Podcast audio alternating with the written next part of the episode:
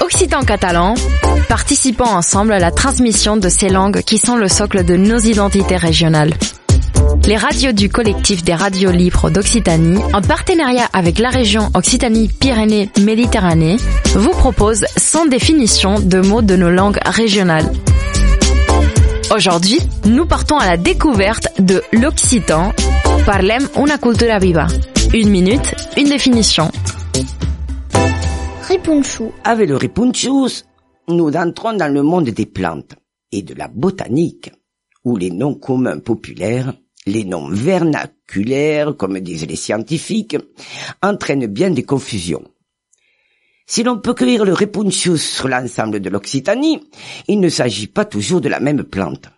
Du côté de l'Hérault et du Gard, il s'agit d'une salade sauvage nommée Repunce en français et dont le nom scientifique, moins ambigu, est Campanula rapunculus. Du côté de Saint-Pons-de-Thomière, on l'a nommé parfois Arepunchu. Et Melchior Barthès nous précise que les jeunes pousses se mangent en salade en hiver et la racine au printemps.